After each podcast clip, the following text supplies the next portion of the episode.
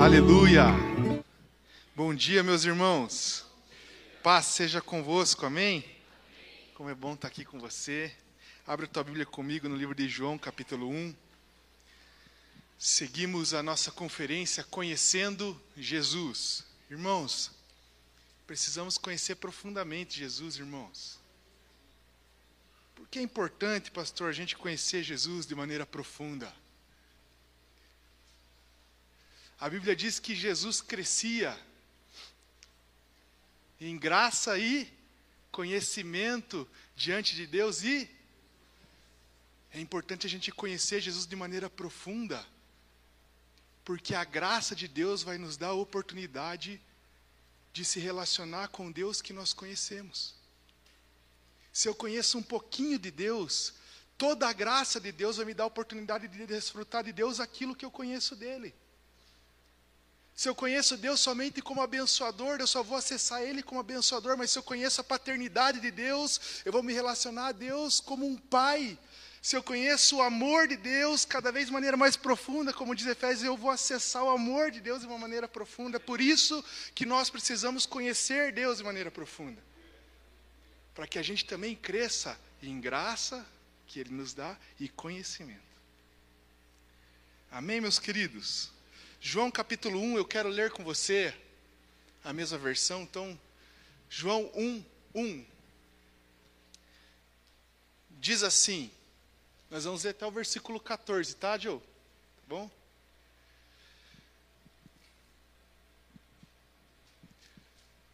No princípio era o Verbo, e o Verbo estava com Deus, e o Verbo era Deus. Ele estava no princípio com Deus.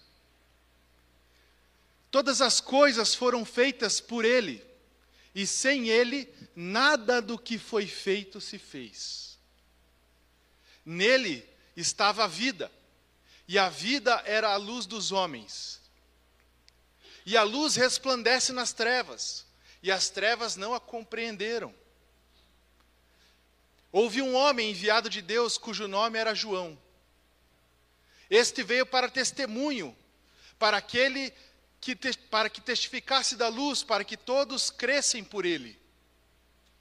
Não era ele a luz, mas veio para que testificasse da luz. Ali estava a luz verdadeira, que alumia a todo homem que vem ao mundo. Estava no mundo, e o mundo foi feito por ele, e o mundo não o conheceu. Veio para o que era seu, e os seus não o receberam. Mas a todos quantos o receberam, deu-lhes o poder de serem feitos filhos de Deus, aos que creem em seu nome. Os quais não nasceram do sangue, nem da vontade da carne, nem da vontade do homem, mas de Deus. E o Verbo se fez carne e habitou entre nós, e vimos a sua glória, como a glória do unigênito do Pai, cheio de graça e de verdade. Amém, meus irmãos? Feche seus olhos um momento. Senhor, em nome de Jesus, muito obrigado, meu Deus amado, por essa manhã que o Senhor nos proporciona, essa oportunidade de nos reunirmos aqui, meu Deus amado, para termos comunhão, para celebrarmos o Teu nome, para contribuir com gratidão, meu Deus amado, e para ouvir sobre quem você é. Enche o nosso coração a Bíblia diz, meu Deus amado, se não me engano, no livro de Efésios, que a revelação da sabedoria e do teu nome há disponível a nós, meu Deus amado, que o Senhor libere sobre nós então isso, nos dê essa graça, meu Deus amado, toque no nosso entendimento e no nosso coração, para que a gente possa profundamente e cada vez mais crer no Senhor e conhecê-lo, em nome de Jesus Cristo, amém e amém. Amém, meus irmãos. Pode deixar a tua Bíblia aberta no livro de João, capítulo 1, a gente vai olhar esse texto algumas vezes aqui hoje, tá bom? Irmãos, o livro de João, ele é o livro mais lido do mundo. A Bíblia é o livro mais vendido do mundo. E o livro de João é o livro mais lido do mundo. O livro de João ele foi escrito depois dos outros evangelhos. Mateus, Marcos e Lucas já circulavam pela igreja da época. 30 anos pelo menos depois João foi escrito. João foi escrito pelo próprio apóstolo João e ele foi escrito quando João estava vivo, mas os outros 11 apóstolos já haviam morrido. Por que João escreve um evangelho depois de três evangelhos tão maravilhosos? Aliás, um evangelho escrito de quatro por quatro homens diferentes ou perspectivas diferentes, mas o evangelho é o mesmo. Mas por que João escreve um evangelho depois de tantos anos estar circulando entre as igrejas Mateus, Marcos e Lucas? Ele escreve o evangelho de João com um propósito muito específico. Desde o nascimento da igreja até o terceiro século da igreja, ela foi atacada por doutrinas que distorciam quem Jesus era. Nos três primeiros séculos da igreja, a igreja foi muito confrontada ou atacada acerca do que ela acreditava sobre Cristo. Então, no começo da igreja, ainda no primeiro século, João escreve o seu evangelho com esse propósito: enfatizar a verdade gloriosa de quem Jesus é. É por isso que João vai falar sobre Jesus é, na sua, no seu período antes de se fazer homem, ele vai falar de Jesus na eternidade. É por isso que João vai falar sobre Jesus depois que se faz homem. Ele vai falar sobre os três anos de Jesus, do seu ministério. E é por isso que ele vai falar sobre após a ressurreição de Jesus também. Porque João está ocupado em explanar, dizer claramente tudo quem é Jesus. E aqui no capítulo 1 de João, é essa primeira parte que ele está falando sobre quem é Jesus, desde antes das coisas existirem. Quem é Jesus antes de se fazer homem? É como se eh, existisse uma grande cortina e por trás dessa cortina a verdade mais audaciosa e gloriosa de todo o evangelho: quem é Jesus? E é como se o Espírito Santo, através de João, aqui no capítulo 1, estivesse abrindo essa cortina para revelar aos homens a natureza de Jesus. Então, dentro desse tema, conhecendo Jesus, é sobre isso que eu quero falar. Nos domingos anteriores, o pastor falou sobre os atributos de Deus, que consequentemente são de Jesus Cristo, Ele como Senhor, Ele como juiz, Ele como um Deus que moralmente está muito distante dos homens, porque os homens são perversos. Os homens se contentam com coisas pecaminosas, mas Deus não é como os homens. Quem se lembra disso, diga amém. Hoje, então, eu gostaria de falar sobre a natureza de Deus, quem Ele é. E aqui no capítulo 1 de João existem pelo menos quatro, existem diversas, mas eu gostaria, por conta do tempo, de compartilhar com você pelo menos quatro verdades sobre quem Jesus Cristo é. Por isso quero que você fique com a Bíblia aberta nesse texto e preste muita atenção. A primeira coisa, meus irmãos, que o, o apóstolo João nos ensina acerca de quem é Jesus, está na primeira afirmação do texto. Pode deixar aqui João 1 para mim, Pedro, por favor. O texto diz: No princípio era o Verbo. A palavra princípio aqui está fazendo alusão à mesma palavra princípio de Gênesis capítulo 1. Gênesis 1, 1 vai dizer assim: No princípio criou Deus céus e terra. Então Gênesis 1 está dizendo sobre o começo de todas as coisas, e João capítulo 1 está falando do princípio, fazendo alusão ao começo de todas as coisas. Então ele está dizendo assim: que no princípio era o Verbo. Ele não diz no princípio foi criado o Verbo. Ele não diz no princípio começou também Jesus, que é o Verbo de Deus. Não. Ele diz no princípio já era o Verbo. A palavra era, no texto original, é traduzida pela palavra em, que também pode ser entendida como aquele que já estava antes. Ou seja, quando João está dizendo assim, no princípio, quando Deus não havia criado todas as coisas, Jesus já estava lá antes. Isso é interessante, meus irmãos. Miguel é interessante por quê? Porque tudo que nós desejamos conhecer de maneira profunda, nós vamos no seu começo, na sua origem. Tudo que eu quero dominar, que eu quero conhecer profundamente, eu começo pelo começo, mas João está dizendo que Jesus, o Deus a quem nós queremos conhecer, não tem um começo. Ele é eterno.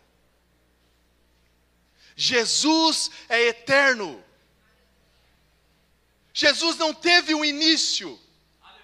Diferente do que muitas religiões distorcem acerca de Jesus, ele não foi a primeira criação de Deus. Jesus existe desde sempre, ele é desde sempre. E se Jesus é eterno, ele não está debaixo de um jugo que todos nós estamos o jugo do tempo. Porque ele é eterno.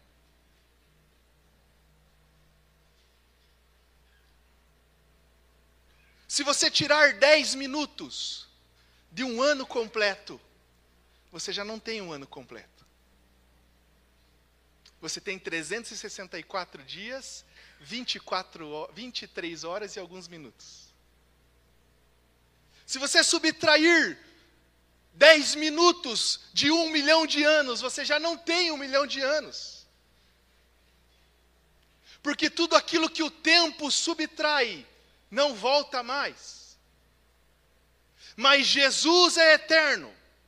Ele não está debaixo do tempo, você consegue entender isso? Se você subtrair 10 minutos da eternidade, ela continua sendo eternidade. Se você tirar uma hora ou dezenas de anos da eternidade, ela continua sendo inabalavelmente eternidade. A eternidade é uma coisa poderosa um atributo poderoso, mas um atributo poderoso como a eternidade não subsiste sozinho, como o pastor disse, bem disse semana passada.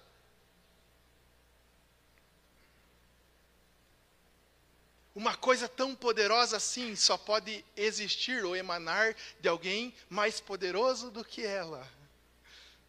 É por isso que Isaías capítulo 9, versículo 6 vai dizer que Jesus é o Pai da eternidade.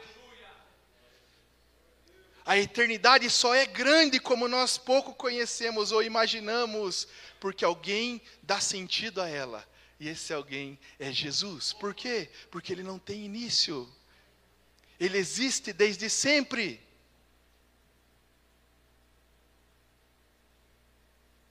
Mas o texto continua, diz: no princípio era o Verbo, ele já existia. Quando todas as coisas começaram a ganhar forma, ele já estava lá. E a segunda afirmação diz assim: e o Verbo estava com Deus.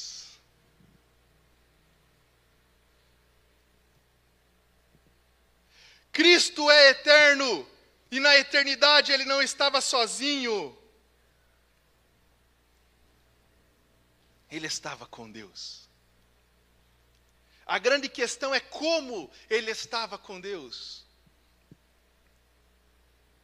Sabe, irmãos, o texto original, essa expressão estava com Deus, ela é, tem uma expressão, ela é traduzida por proston teon, que fala sobre alguém que está face a face com Deus. Você consegue imaginar Cristo face a face com Deus?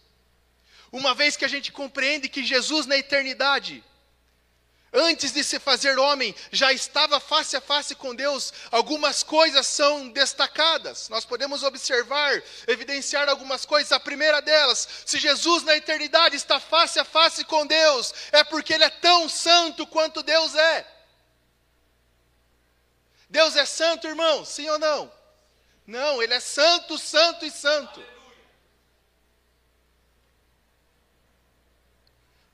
Só para você ter ideia, irmãos, o livro de Isaías, capítulo 6, o profeta tem uma revelação da glória de Deus. Ele vê Deus sentado em um alto e sublime trono, as orlas das suas vestes enchem o templo, e ele vê sobre, sobre, ele vê acima desse rei, ele vê serafins. Esses serafins tinham seis asas, com duas asas eles voavam, com duas cobriam os pés e com duas cobriam os olhos. E esses serafins estavam acima de Deus, e eles declaravam a santidade de Deus uns para os outros. Os anjos estavam de frente uns para os outros, dizendo sobre a santidade daquele que estavam perto. Dizendo: Santo, Santo, Santo é o Senhor dos exércitos, e a sua glória enche a terra. Eles estavam perto de Deus, eles proclamavam a santidade, o quanto Deus é santo, mas eles não estavam face a face, estavam acima, e os seus olhos estavam vendados pelas suas asas. Sabe por quê? Porque não existem criaturas, por mais que sejam santificadas por Deus, que possuam o mesmo grau de santidade que Deus tem. Por mais que Deus crie coisas santas, aquilo que Ele cria nunca será santo como Ele é. Quem está me entendendo, diga amém. Mas Jesus não está sobre ou acima de Deus e nem com os olhos vendados. João capítulo 1 nos diz que ele está face a face com Deus. Ele está vendo quem Deus é porque ele é tão santo quanto Deus é. Ele é tão santo, irmãos, que o livro de Hebreus, capítulo 1, diz no versículo 3, se não me engano, que Deus dá uma ordem aos anjos para adorá-lo. Hebreus 1,6, dá para colocar para mim? Olha o que Deus diz a respeito de Jesus, irmãos. Hebreus 1,6. Ele é tão santo como Deus é, que Deus diz que quando introduziu o primogênito no mundo, quando Jesus se fez homem, disse: E todos os anjos de Deus o adorem. Ele é tão santo que a boca de Deus diz que ele é o único digno de ser adorado como ele é. Você nunca vai encontrar nas escrituras de Gênesis e Apocalipse Deus dizendo: adore aquele homem, porque ele é santo como eu sou, mas acerca do filho, Deus está dizendo que os anjos o adorem, porque ele é santo como eu sou santo.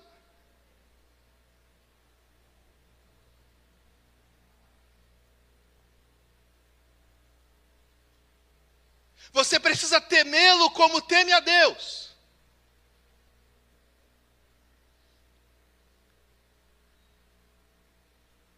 Você precisa clamar o seu nome como você clama o nome de Deus.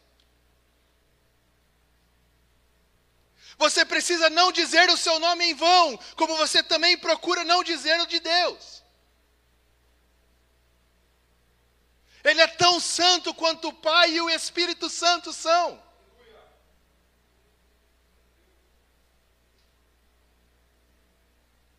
Mas se Jesus está face a face com Deus, ele não é somente santo. Ele está ali porque estar face a face com Deus evidencia um nível máximo de comunhão e intimidade. Jesus é um com o Pai.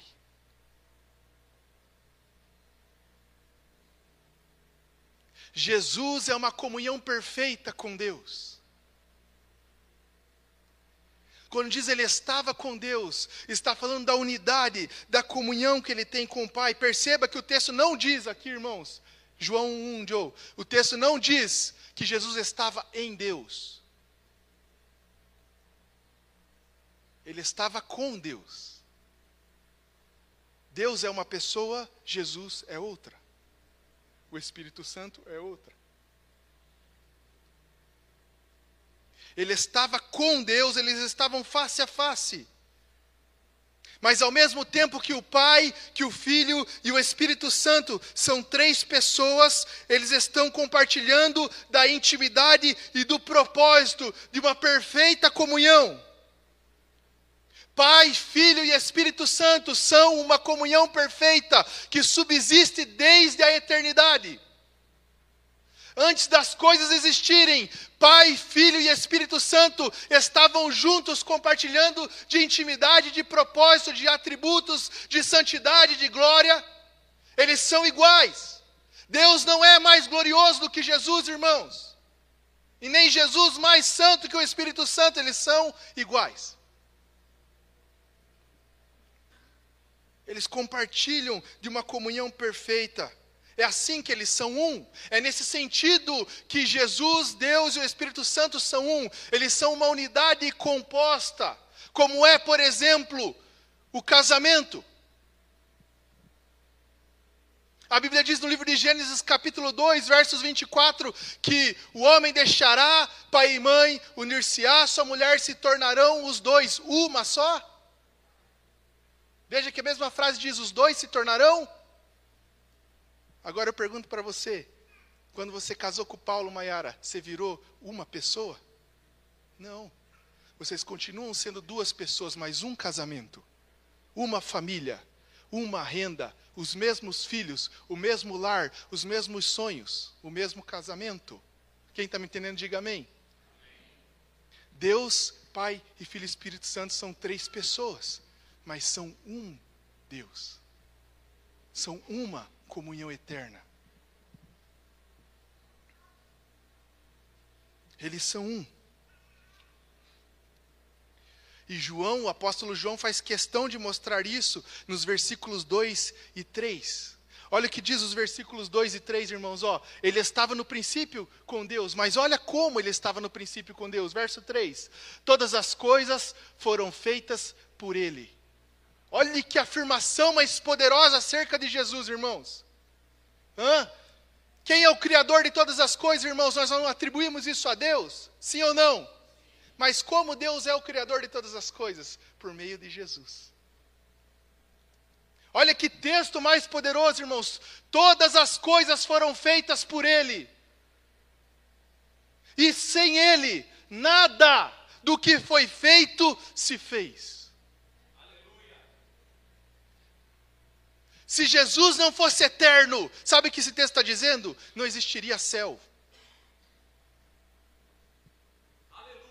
Se Jesus não fosse eterno, Deus não teria um trono para sentar sobre ele. Olhe que coisa mais poderosa sobre Jesus, irmãos, como nosso Senhor é poderoso. Se Jesus não fosse eterno, não existiam serafins para adorar Deus. Não existiria você. Sem Ele, nada do que existe, nada é nada, irmãos, nada. A Bíblia diz em Apocalipse capítulo 4 que Deus está sentado num trono e existe um arco-íris diante dele. Esse arco-íris é para lembrar da sua aliança com o homem. Mas sem Jesus, nada do que foi feito se fez. Não haveria arco-íris, não haveria homens para a promessa, não haveria nada. Esse texto está me dizendo que Jesus é um com o Pai em intimidade, mas em propósito, e que na criação ele não estava lá somente contemplando as coisas que Deus fazia. Ele não estava na criação como um agente passivo ou um espectador de luxo. Não, ele estava trazendo sentido e forma para todas as coisas que Deus disse haja. É por isso que o texto chama Jesus do Verbo palavra verbo fala sobre palavra, logos. Quer dizer que Jesus é a Bíblia, pastor? Não. Quer dizer que Jesus foi o agente ativo na criação de Deus, que Deus disse haja luz, mas quem fez a luz foi Jesus. Quem está me entendendo, diga amém. Porque Ele opera em Deus, Ele opera com Deus. Enquanto Gênesis capítulo 1 nos apresenta Deus criando, João capítulo 1, versículo 3 nos apresenta Jesus como um coautor de todas as coisas. Ah, irmãos, Jesus é poderoso. Ele e o Pai são um. Pastor, se Jesus está face a face com Deus, quer dizer então que ele é tão santo quanto Deus, porque vê Deus nos olhos? Sim. Quer dizer que ele é um só com Deus, porque ele está no seio do Pai? Sim, é isso que o versículo 18 vai dizer. Veja aí o que diz. Olha que João 1,18 vai dizer. João 1,18. Deus nunca foi visto por alguém.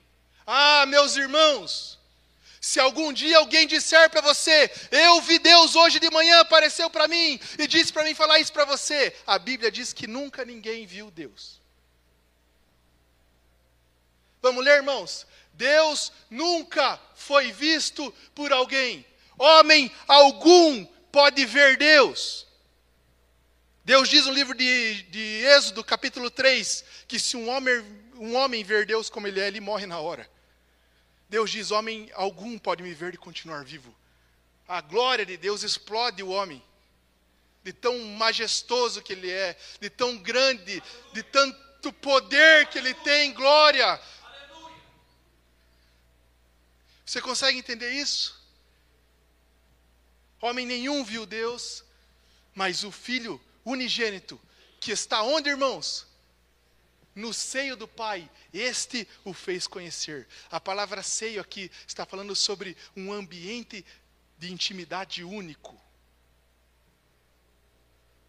Sobre estar no centro. Sobre estar no ponto certo. Jesus é aquele que está onde Deus exatamente está e mais nenhum outro. Nenhum outro, junto com Jesus e o Espírito Santo, está com Deus. Então Jesus está com Deus porque Ele é santo como Ele é, porque tem uma comunhão perfeita com Deus desde a eternidade. Mas se Ele está onde Deus está, é santo como Deus é santo e faz o que Deus fez, então Ele é exatamente como Deus é. Ele não é inferior a Deus e nem superior. Eles são iguais. Mas, pastor, por que, que eu vi no YouTube um homem falando que se Jesus fosse igual a Deus, ele não diria: o Pai é maior do que eu? Se Jesus é igual ao Pai, por que ele diz isso, pastor? Ele diz isso pela cumplicidade, pela voluntariedade do propósito. Ele diz isso porque Filipenses capítulo 2, já citei esse texto, acho que nas últimas quatro mensagens minhas aqui. A partir do versículo 4 vai dizer que nós precisamos ter no nosso coração o mesmo sentimento que houve também em Cristo Jesus, o qual, sendo Deus, não olhou para isso, preste atenção, como algo que devia pegar-se antes, esvaziando-se a si mesmo, não a sua divindade, o seu direito de ser Deus os direitos que ser Deus lhe concediam, corrigindo. Não se agarrando nesses direitos que eram seus, se fez homem, e na figura de homem se fez servo, e sendo servo foi fiel até a morte e morte de cruz. Então ele diz isso porque está revestido de servidão, de humildade, o qual, humilhando-se a si mesmo,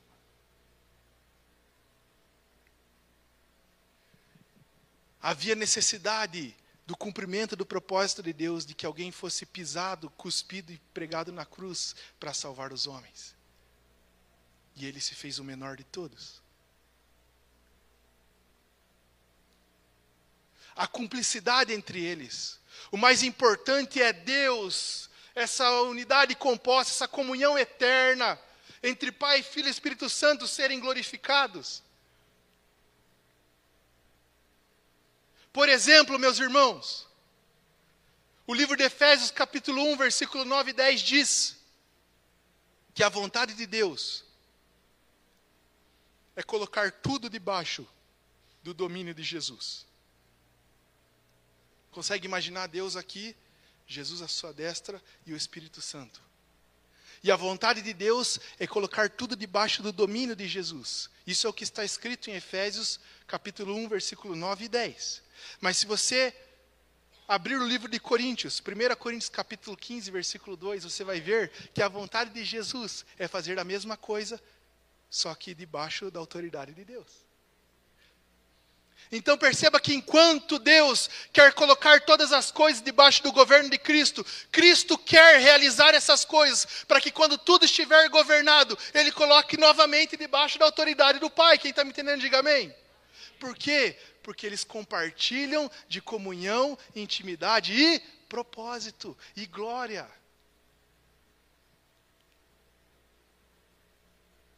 Eles são iguais, apesar de assumirem pelo propósito papéis diferentes. Quem está me entendendo, diga amém. Esse é Jesus. Esse é Jesus, irmãos. Portanto, Jesus não é somente eterno como Pai, mas santo como Ele. Compartilha dos seus propósitos e comunhão com Deus. Perfeitamente um com o Pai. Ele não somente está com o Pai, mas ele é um com Ele. Mas o texto continua, irmãos, vamos ler esse versículo 1 novamente. João 1:1 diz: No princípio era o Verbo, e o Verbo estava com Deus, e o Verbo era. Olha a terceira afirmação poderosa de Jesus nesse versículo, meus irmãos. Jesus é Deus. Essa é a afirmação mais poderosa do Evangelho. Deus se fez homem. Deus é o Salvador dos homens. Jesus é Deus. Um homem que foi líder, um dos líderes da igreja na China, antes do comunismo, mais ou menos 1936, se chama Watchman Nee, se chamava Watchman Nee. E ele intriga a humanidade com uma pergunta. Ele diz assim: que acerca de Jesus, você precisa escolher uma dessas três coisas. Ele diz assim: que acerca de Jesus, só podemos pensar três coisas. Ou ele é mentiroso, ou ele é lunático, ou é verdadeiramente Deus ou é um mentiroso, ou é um lunático, ou ele é verdadeiramente Deus. Porque se ele não for quem ele diz ser, é mentiroso. Se ele não é quem ele achou que era, ele não é um mentiroso, mas ele é um lunático. Mas se ele é quem ele diz ser, então ele é Deus. E as Escrituras afirmam que Jesus é Deus. Não importa, meus irmãos, o que você ouviu quando era criança, o que uma religião te apresentou antes de ter um encontro verdadeiro com Jesus, Jesus é Deus. Para muitos homens, Jesus é um grande exemplo de conduta moral.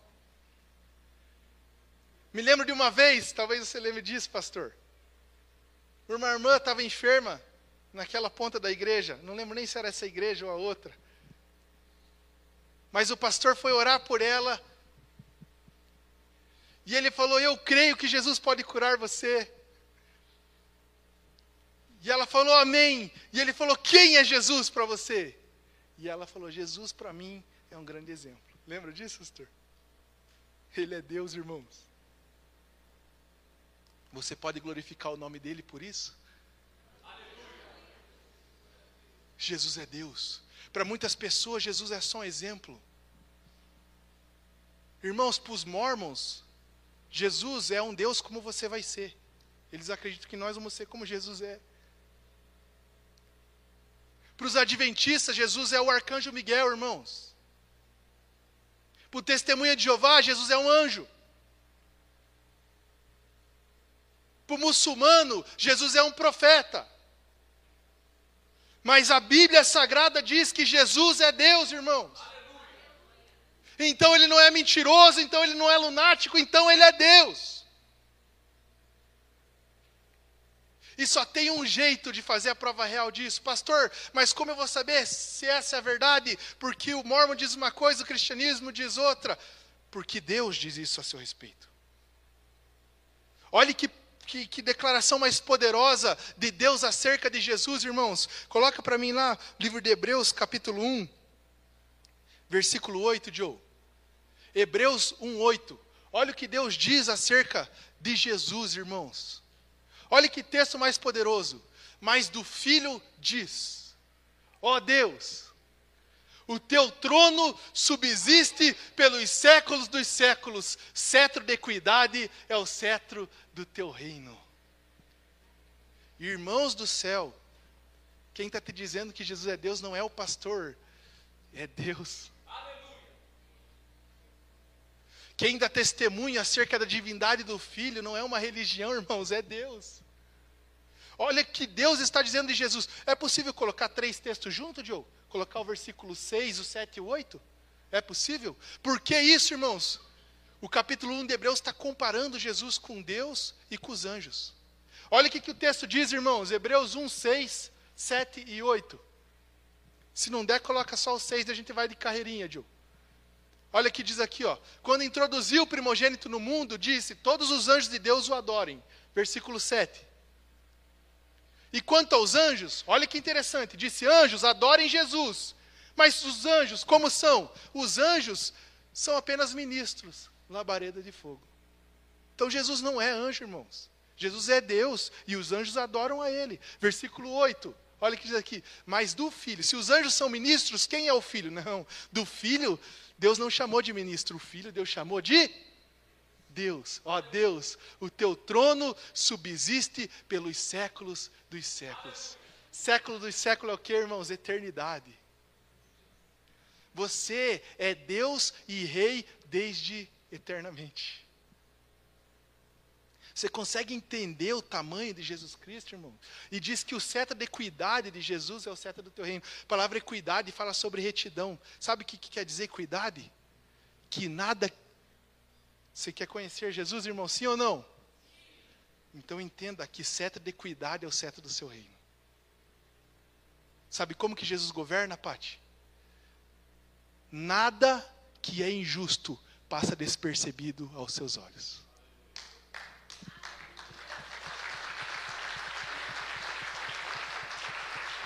A segunda parte é a melhor, irmãos. E nada que é justo deixa de ser recompensado. Ah, irmãos, olha isso aqui, irmãos. Cetro de equidade é o cetro do seu reino, porque ele é um Deus justo. Nenhuma injustiça passa despercebida, ele identifica tudo. Ninguém passa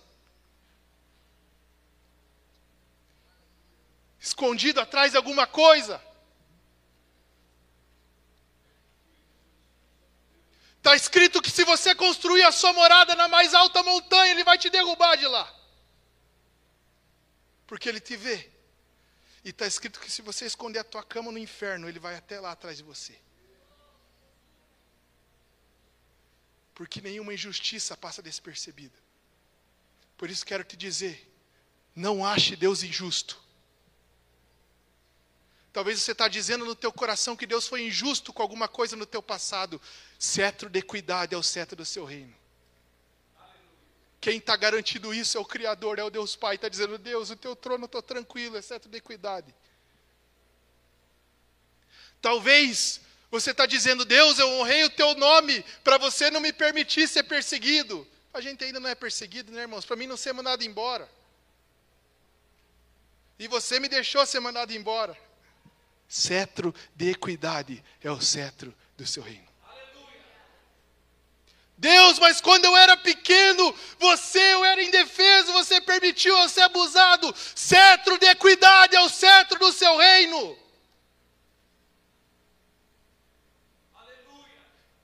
Deus, mas eu dei um envelope e você não me deu o que eu queria. Cetro de equidade é o cetro do seu senhorio, do seu reino, Ele é Deus.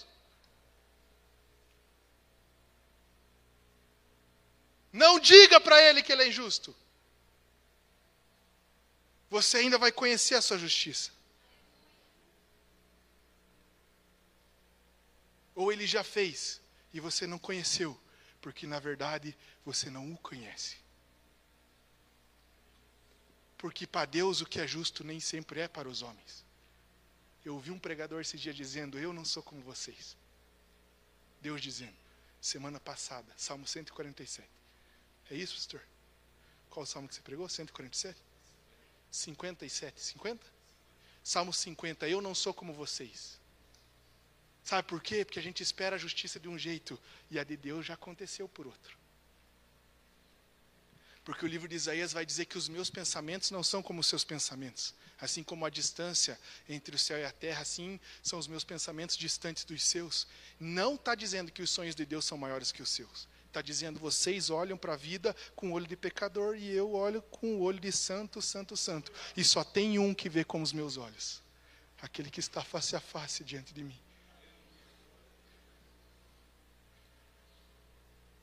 Então, irmãos, no momento mais difícil da tua vida, quando as coisas quiserem te dizer que Deus é justo e elas não fizerem sentido para você, escolha descansar nele. Saiba que seta de cuidado é o seta do seu reino. Jesus é Deus, irmãos. Pastor, existe algum texto bíblico que diga que Jesus é Deus? Hebreus 1:8. Tem mais algum, pastor? Tem. Isaías 9:6, Deus somente não somente diz que ele é o pai da eternidade, mas Deus forte. Coloca para mim aí, Joe. Coloca aí João 1 João 5:20. Olha que 1 João 5:20, anote na capa da tua Bíblia esse texto, irmãos. Não trouxe caneta, pastor? Agora você pode tirar o celular do bolso e tirar foto desse texto. 1 João 5,20, irmãos. Olha o que diz aqui, ó. Quem quer conhecer Jesus, irmão, diga amém. amém. Ele nos deu entendimento para conhecer quem é o verdadeiro. Receba, irmão, o discernimento, o entendimento acerca de quem é Jesus. Olha o que diz aqui, ó. Sabemos que já o Filho de Deus é vindo e nos deu entendimento para conhecermos o que é verdadeiro. E no que é verdadeiro estamos, isto é, em seu Filho Jesus Cristo. Quem é Jesus? Pergunta para as Escrituras, ela vai te responder. Este é o verdadeiro Deus e a vida eterna. Jesus é verdadeiro Deus e a vida eterna. Ele nos deu o entendimento para conhecermos. Ele é Deus, irmãos. Tito, capítulo 2, versículo 13. Tito, pastor, tem Tito na Bíblia? Tem, irmãos. É duas folhinhas, uma folhinha e meia depois de Timóteo ali. Olha o que diz aqui, ó. Tito 2,13. Aguardando a bem-aventurada esperança e o aparecimento da glória do grande Deus e nosso Senhor Jesus Cristo. Quem vai aparecer para arrebatar os santos depois da grande tribulação, irmãos? Quem?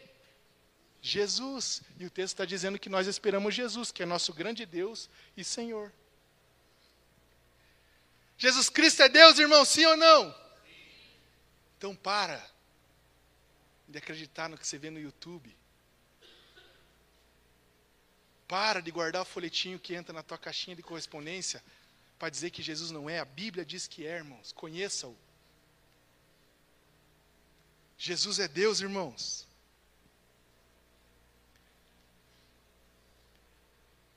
Então, versículo 1, irmãos, diz assim: No princípio era o Verbo, Jesus já é eterno, já era, já existia. Ele estava com Deus, comunhão, santidade, compartilho de propósito, cumplicidade com Deus, e é Deus. Eu quero que você pule agora para o versículo 14, irmãos, nós temos mais um pouquinho de tempo. Olha que versículo 14 de João capítulo 1 diz, irmãos, acerca de Jesus. Agora recapitula tudo o que eu falei de Jesus até agora, sobre a sua eternidade, sua grandeza, sua justiça, sua divindade, sua comunhão, sua glória como a do Pai, e consiga, tente entender o que diz o versículo 14, irmãos. E o Verbo se fez carne e habitou entre nós, e vimos a sua glória. Olha o que João está dizendo. Ele habitou conosco e tudo aquilo que ele é, eu pude ver. Ah, irmão, você consegue entender isso? Você consegue entender que o texto está dizendo que esse Deus poderoso, Cleiton, igual eu e você, se fez homem? Você consegue entender, irmão, que o que é eterno entrou debaixo do tempo? Fazia aniversário. O que é infinito se fez igual aos finitos por um tempo. Quando Jesus, Nancy, se faz homem, ele não deixou de ser Deus. Porque João viu a sua glória. Ele não deixou de ser Deus. Ele só se tornou também homem. Você consegue entender isso, irmãos? Entendi, pastor? Então Jesus é metade Deus, metade homem, 50% Deus, 50%. Não, ele é 100% Deus e 100% homem. Quando ele se fez homem, ele era Deus encarnado. E aquele que estava face a face com Deus, agora está face a face com os homens. É por isso, abrindo um parênteses, que na oração sacerdotal de Jesus ele vai dizer para o Pai: Eu oro para que eles sejam conosco como eu era com você antes do mundo existir. Eu vou falar uma coisa para você, irmãos, que é complexo demais para mim, mas o propósito eterno de Deus é fazer com que os seus filhos sejam colocados nessa comunhão eterna. Deus, Jesus está no seio do Pai, sim ou não, irmãos? Está no lugar onde só Deus está, não está? O propósito eterno de Deus é te colocar lá junto. Por quê, pastor? Amor. Por quê, pastor? Porque Ele quer, porque Ele é Deus. Por quê? Porque Ele te fez assim. Efésios capítulo 1, versículo 4 diz que antes do mundo existir, no coração dele Ele pensou um plano vou fazer um filho. Vou fazer desse filho muitos filhos e vou colocar todos eles na nossa sala, Jesus. O que, que você acha? E Jesus falou: Quer que eu deforme agora? Você consegue entender, irmãos, o tamanho desse Deus, como ele é poderoso? Mas esse Deus se fez homem, irmãos. 100% Deus e 100% homem. E João diz, e ele morou com a gente. É isso que dizia, habitou entre nós. A palavra no original fala, e tabernaculou, armou o seu tabernáculo conosco. Lembra no Antigo Testamento que Deus queria estar no meio do povo e falava assim: Moisés, vai lá no deserto, separa um lugar, lá você vai fazer uma tenda e eu vou manifestar a minha glória lá. Glória é a presença manifesta. Eu vou me manifestar lá. Eu vou estar no meio de vocês. E outra, de dia eu vou fazer sombra, mas de noite não se preocupe com o frio, eu vou esquentar de vocês, eu mesmo vou estar lá, com uma nuvem de fogo. Eu vou tabernacular com vocês. Acabou.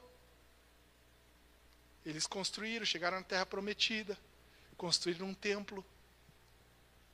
Esse templo era para receber a glória manifesta de Deus lá também. Foi destruído ficaram cativos. Neemias volta, leva consigo Zorobabel. Zorobabel constrói um outro templo e uma palavra liberada lá: ó, a glória da segunda casa vai ser maior do que a primeira. Do jeito que ele se manifestava lá era bom, mas aqui vai ser melhor ainda. Aí o que aconteceu? O homem de coração duro, Deus dando no meio dele, vocês não aprenderam, tal. Nasce Jesus, irmãos.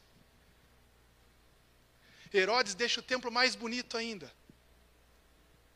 Em Mateus capítulo 22, 23, 24, Jesus entra dentro desse templo. E a glória da segunda casa é finalmente maior do que a primeira, porque Deus encarnado está dentro desse lugar agora. Deus se fez homem. Você consegue entender isso? Irmãos, o mesmo Deus que Mateus capítulo 8, acho, anda, anda sobre as águas. O mesmo Deus que anda sobre as águas, irmãos, é Mateus 14. Em Mateus 8 é levado de um barquinho de um lado para o outro. Mateus 14 ele anda sobre as águas, mas em Mateus 8 ele anda de barco. Porque Deus se fez homem. O mesmo Deus que multiplicou cinco mil, multiplicou cinco pães e dois peixes para cinco mil pessoas comendo e levar para casa, é o Deus que diz em Mateus 21, 18: Tenho fome. Porque Deus se fez homem. O mesmo Deus que disse em João capítulo 4 para aquela mulher: É, se você soubesse quem eu sou do lado desse poço, você ia pedir água e a água que eu te desse nunca mais ia ter sede e nunca mais ia querer outra, porque essa água que eu vou te dar, ela vai saciar a sede do teu coração. Mesmo Jesus que diz que mata a sede, lá em João 19, 28, falou: Tenho sede. E deram para ele vinagre. Deus se fez homem, irmão. Você consegue entender isso? Isso mostra que quando Jesus se fez homem, ele não deixou de ser Deus, mas ao mesmo tempo assumiu completamente a natureza de homem.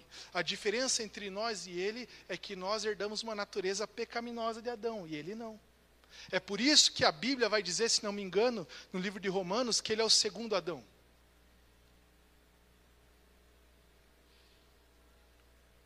Porque o primeiro se corrompeu. O primeiro que se fez homem, o primeiro homem criado, melhor dizendo, porque Adão foi uma criação, ele se corrompeu. Ele era a forma da humanidade. Tudo que foi feito a partir dele saiu corrompido. Mas Jesus é aquele que se fez homem sem pecado. E todo aquele que é nascido espiritualmente dele é santificado por Deus. Quem está me entendendo, diga amém. Então Deus se fez homem, irmãos. E quando ele morreu na cruz, ele era homem. Na hora que deram uma chibata nele, dor de homem. Quando ele gritou de dor, não gritou, né? Porque as escrituras dizem que ele como um cordeiro santo, né? Mudo. Mas ele sofreu como homem.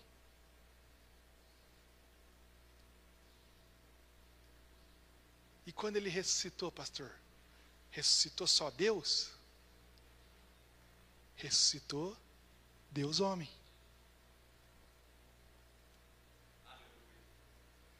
Vou te dizer uma coisa que talvez você nunca tenha ouvido, irmãos.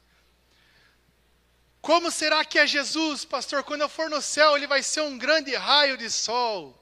Esses dias postaram no, uma foto de como é os seres, né? Como vai ser Jesus? Jesus vai ser um homem, irmão. Você vai chegar lá e vai ver um homem.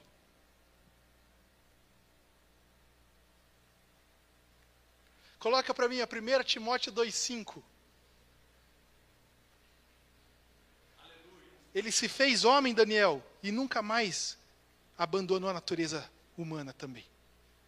Do mesmo jeito que ao se fazer homem ele continuou Deus, depois da sua ressurreição ele continuou Deus e homem. Quem está me entendendo, diga amém. Olha o que diz 1 Timóteo 2,5, irmãos.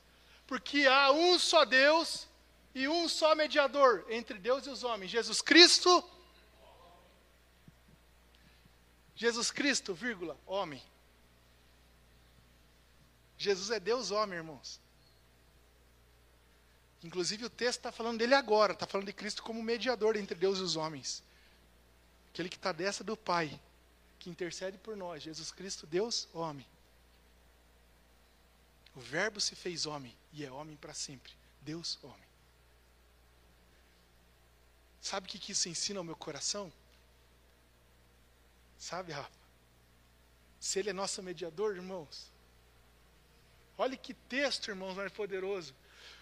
O que a gente tem, ou que é, não, Senhor, quem a gente tem como mediador diante do Pai é alguém como a gente.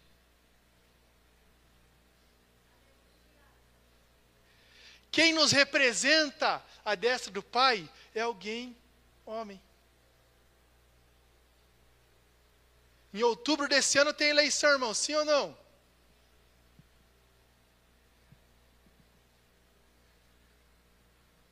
Você vai ver. Vai aparecer um monte de representante do povo que nunca se identificou com o povo.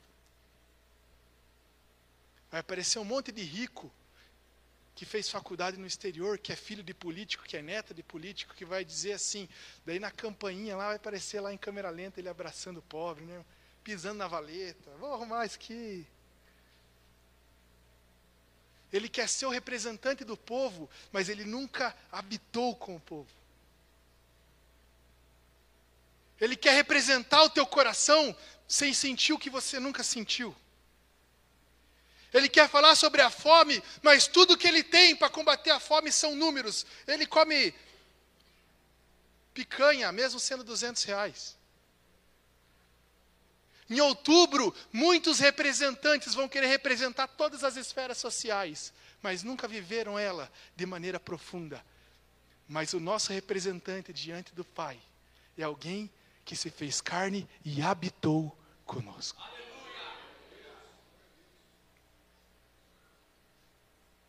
Ele diz, Mateus 25, acho, ou 24: Tive fome, me desse de comer. Eu senti fome. Tive frio, eu sei que é frio. Não, Jesus, você não sabe, você não sabe o que é ser traído. Traído por quem? Pelo teu filho que é pecador? Eu sei o que é ser traído.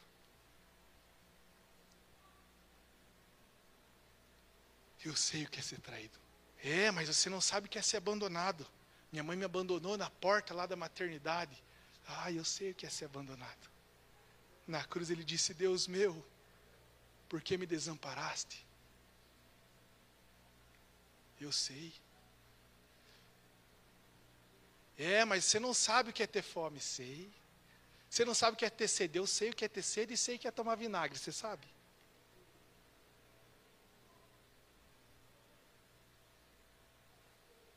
Eu sei o que é amar e ser chutado.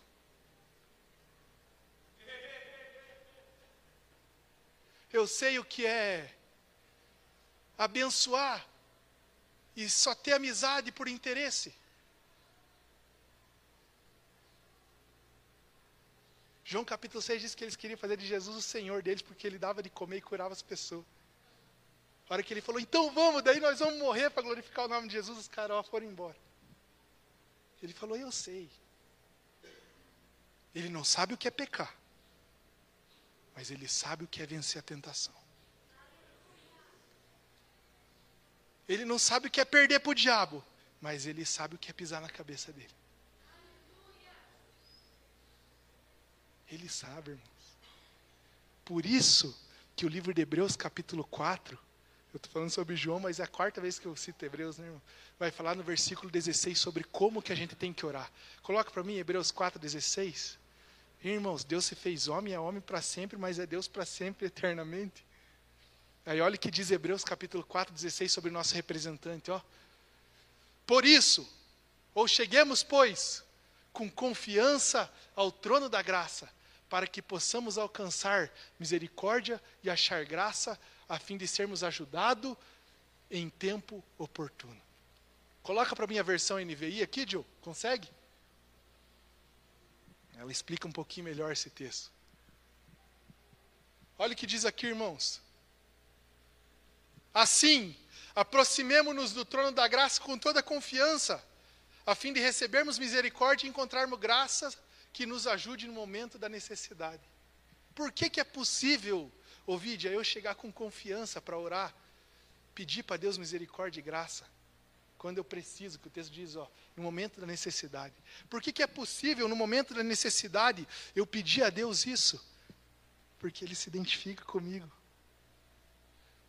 O livro de João, capítulo 2, uma folha para frente, não precisa se abrir, vai dizer assim: ó, que ninguém, preste atenção, ninguém precisou sentar e explicar para Jesus o que é um homem, porque ele mesmo sabia o que era a natureza humana. Por isso você pode chegar com confiança. Misericórdia é Deus não dar aplicação daquilo que você merece de justiça. Isso é misericórdia. Você é pecador, você merece juízo, mas Ele não te dá, Ele dá misericórdia. E graça. Graça Ele te dá a bênção que você não merece. Então Ele diz assim: ó, quando você precisar de misericórdia, que é ser aceito por Deus, e graça, que é ser abençoado por Deus, pode chegar com confiança, porque eu sei o que é ser homem. Por isso, irmão, se no dia mais difícil da tua vida, estou terminando já, você precisar, numa necessidade na tua alma, no mais profundo da tua alma, meu Deus, eu preciso de socorro de Jesus Cristo, mas eu estou me sentindo rejeitada por Deus. Chegue com confiança diante do trono da graça. Aleluias! Meu Deus, eu preciso de um milagre, mas eu não sou digno. O que, é milagre? Milagre é graça, então posso chegar com confiança diante de Deus. Eu pequei contra o céu, eu pequei contra o Senhor, meu Deus, eu preciso de perdão. Perdão é o que? Misericórdia e graça, é os dois. Então eu vou precisar chegar com confiança. Amém, meus irmãos? Se coloque de pé em nome de Jesus.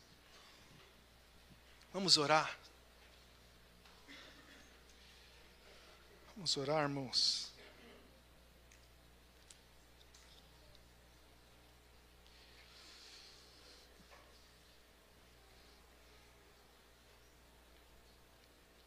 Coloca uma música para nós, Will, fazendo favor. Pode ser alguma sobre conhecer Jesus, aquela do Alessandro Vilas Boas. Irmãos, mas sabe o que é melhor? Sabe o que é melhor, irmãos? Feche seus olhos aí. Já vai entrando no teu espírito de contemplação a Deus, de oração. O livro de Malaquias diz assim, ó, que mais do que conhecer Jesus nas Escrituras, nós conseguimos experimentar a sua pessoa. A Bíblia diz: provai e vede que o Senhor é bom. Jesus precisa ser provado. A Bíblia diz: comei da minha carne e bebei do meu sangue. Você pode experimentar agora esse Deus de graça e misericórdia que está face a face com Deus, mas se fez homem, está esperando você no trono da graça, para que quando você chegar com confiança, Ele te atenda e te abençoe. Ah, Senhor, em nome de Jesus. Ah, meu Deus, muito obrigado. Não existem palavras, meu Deus amado, para expressar do nosso coração ao Senhor gratidão e alegria, e louvores de alegria pelo quem o Senhor é, meu Deus amado. Como é grande em quem depositamos a nossa confiança. Ah, Senhor, como é grande! É por isso que o salmista no capítulo 10 diz: quando todo mundo corre para se esconder numa montanha, porque é grande e forte, eu me escondo atrás do meu Senhor. Quem é grande como o Senhor? Quem é santo como o Senhor? Quem é misericordioso? Quem é gracioso? Não há outro como tu, meu Deus. Oh, meu Deus, em nome de Jesus, essa revelação de quem o Senhor é, ajusta, meu Deus amado, a definição do Senhor no nosso coração. Ah, Senhor, nos perdoe se às vezes a gente confunde comunhão, intimidade e trata o Senhor como um amiguinho. Perde o, o temor, meu Deus amado, nos perdoe. O Senhor é santo, o Senhor é grande, o Senhor é Deus. Ah, meu Deus, o Senhor é eterno, o Senhor existe antes de todas as coisas. O Senhor é santo como o Pai é, está diante dele e pelo seu Espírito, o Senhor tem depositado no nosso coração os propósitos de Deus.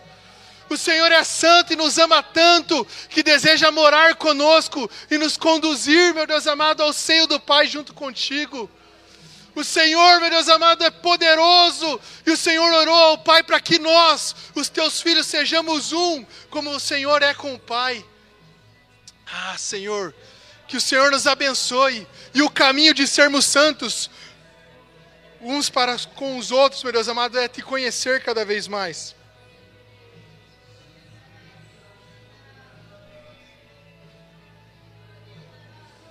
Senhor, em nome de Jesus, nos abençoe.